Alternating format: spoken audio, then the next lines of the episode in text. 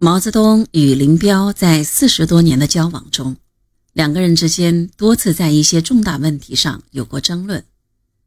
林彪并不像他的党羽们后来所吹嘘的那样一贯紧跟，有的争论如会理会议上的争论，辽沈战役中先打锦州还是先打长春的争论，庐山会议上关于天才问题的争论，大家已是耳熟能详。至于毛泽东与林彪在红一方面军东征战役前后的一场争论，知道的人就不是很多了，而且也没有引起多大的注意。其实这场争论在两个人的关系史上是有着很特别的意义的。这场争论在到陕北不久就发生了。林彪与聂荣臻，一个军团长，一个政治委员。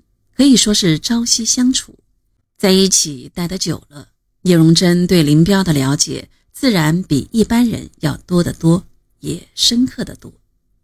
大概在红军中，当时最了解林彪的人有两个，一个是毛泽东，另一个就是聂荣臻。而且在某种程度上，或许聂荣臻比毛泽东更了解林彪。用聂荣臻的话说，林彪平时就是一个不爱说话的人，和他共事、推心置腹地交换一些意见，有时感到困难。往好处想，他这个人似乎很深沉；往坏处想，他又觉得他很阴沉而又有些阴质。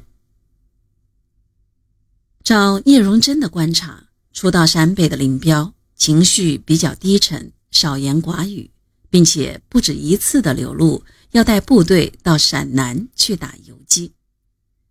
叶荣臻分析，这可能是林彪看到陕北荒凉破败的景象而引起的悲观情绪。毛泽东可没把陕北看得那么糟，相反，在陕北的黄土高原上，他看到了一片灿烂辉煌的革命前景，一幅以西北为大本营。逐渐向全国发展的宏伟蓝图正在他睿智的脑海中形成。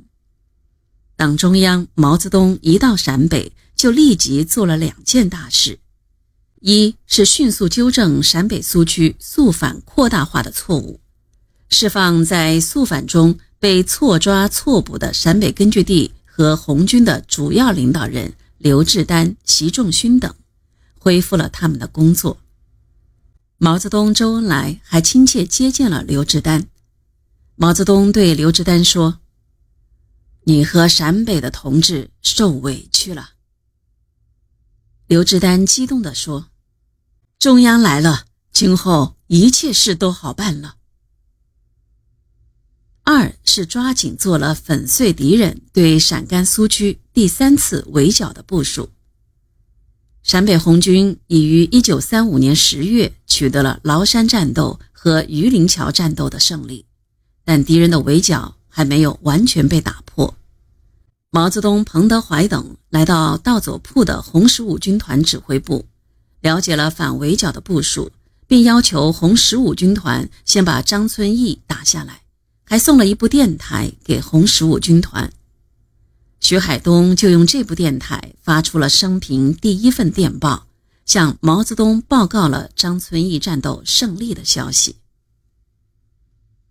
红一军团和红十五军团合编为红一方面军后，毛泽东亲自部署和指挥了直罗镇战役。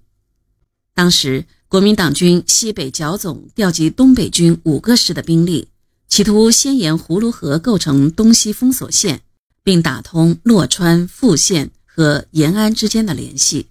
沿洛河构成南北封锁线，再采取东西对进、南进北堵的战法，围歼红军于洛河以西、葫芦河以东地区。毛泽东与周恩来、彭德怀经过周密慎重的研究，决定先在直罗镇打一仗，挫败敌人的东进企图，然后逐步向南发展。